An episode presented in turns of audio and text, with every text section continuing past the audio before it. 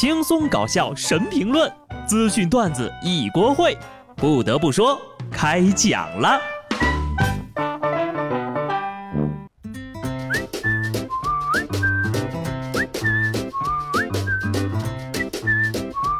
Hello，听众朋友们，大家好，这里是有趣的。不得不说，我是机智的小布。最近呢，我发现一个非常奇怪的现象，就是不管我们家住在哪儿，身边总有这样几类邻居轮番出现：持续装修的。搞乐器演奏的熊孩子，天天在家蹦迪的，从来没有消停过啊！这两天中午呢，楼上就一直在装修，电钻的声音特别闹，实在无法午休，我就上去问那个工人师傅：“我说，你们中午都不休息的吗？”师傅认真的看着我说：“没事啊，老弟，我们不累。”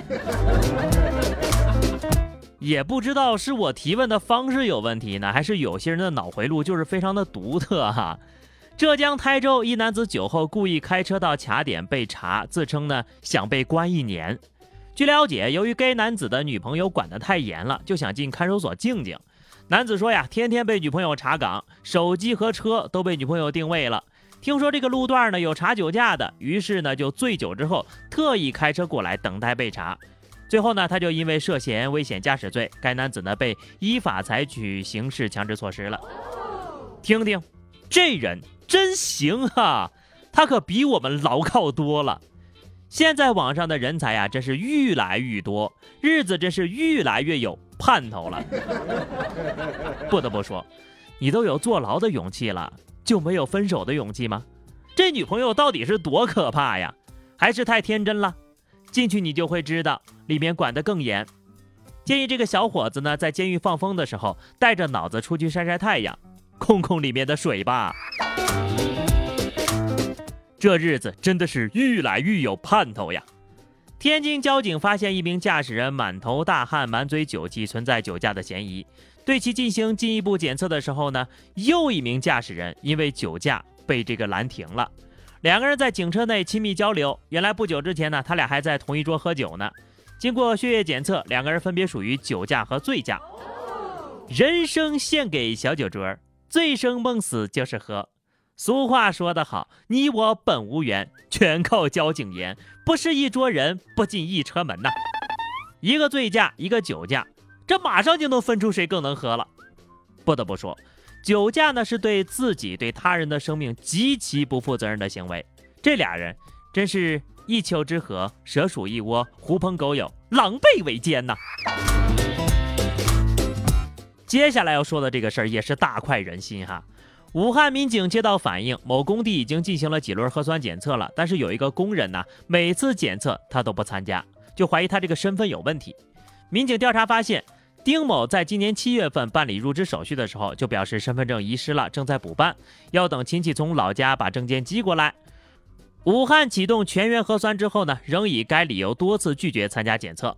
经过现场询问和信息比对，民警就查出这个丁某的真实身份了。原来呀，他是一起盗窃案的网上逃犯，其两名同伙被抓之后呢，他就逃回老家了。本来等风头出来之后务工的，没想到被发现了。哎呀妈呀，还有意外收获呀！这提醒我们更要去做核酸打疫苗了。躲得过初一，躲不过十五。逃犯也没想到会有这一天吧？突然就有点想明白，为什么有人翻墙逃跑，就是不愿意做检测了。对某些人来说呀，劳逸结合才是最好的生活方式呀。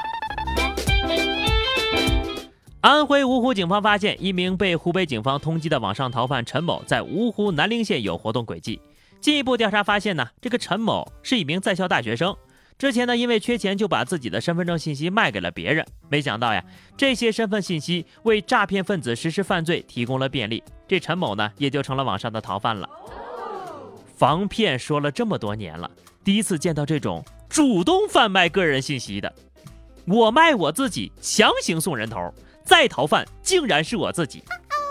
这下呢，派出所有你的黑历史了，以后呀，你就等着哭吧。防骗说的再多，还是会有人上当受骗。陕西商洛银行职工王某在某投资平台上投入十几万，发现被骗了之后就报了警了。民警为了防止他再次被骗，就推荐他安装了反诈软件“国家反诈中心”。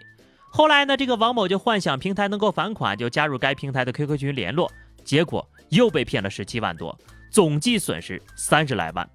荒唐的是什么呢？这个反诈软件呢，在这期间一直在提醒他，他为了不被打扰，直接卸载了。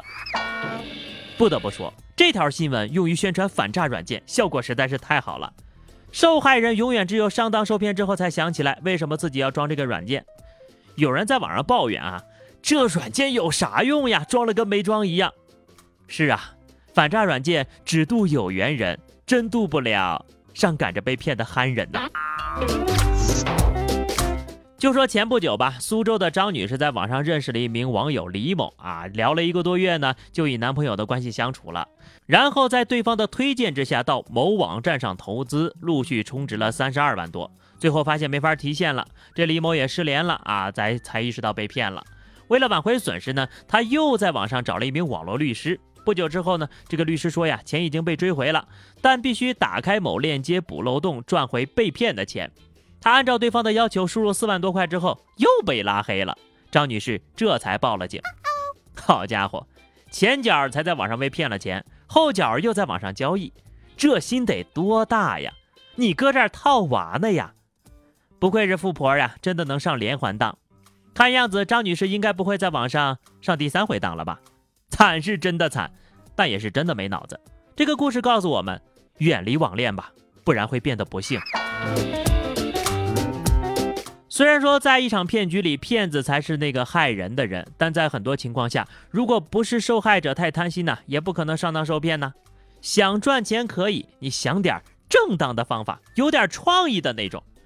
杭州有一位九五后小哥在朋友圈兼职叫醒师，根据客户的需求录定制的自定义铃声，能够变换多种声线的他呀，靠此啊，有时候收入呢可以高达十万块。采访中他就表示了，这份兼职不仅是一份工作。每天呢，能够用声音叫醒不同的人，让他们有动力去开启新的一天，也是十分有意义的。听听，懒人的钱永远是最好赚的。不上网呀，你就永远不知道钱这么好挣。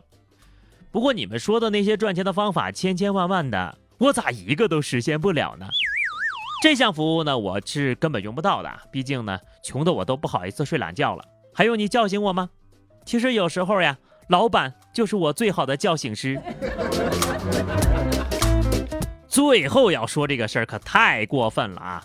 广东广州一大妈拾废品的时候呢，看到路边有一个狗的铁饭碗，她就当着狗的面啊，先是踢了一下饭碗，之后就拿走了。看着大妈离开的背影，狗子是一脸蒙圈呐。主人看见监控视频之后也无奈了，狗碗都有人拿，头一回见呐！我让他拿回来，他还冲我发火呢。不得不说，再穷咱也不至于连狗的东西都抢吧？你说你一个破碗拿回去干什么呢？用它吃狗粮吗？这狗也太可怜了吧！站起来一直眼巴巴地望着它，就差会说话了。也就是欺负狗子不会说话，不然呢，直接就破口大骂了。我寻思你真要给人家顺走，好歹也是避着点狗吧，不能因为狗不会说人话，而且还被拴着，人就可以为所欲为了。后来呢，这个狗主人表示碗是要不回来了，就得重新买一个。我建议啊，不要买金属的了，买塑料的吧，不然明天呢，那大妈来了，你还得再买一个。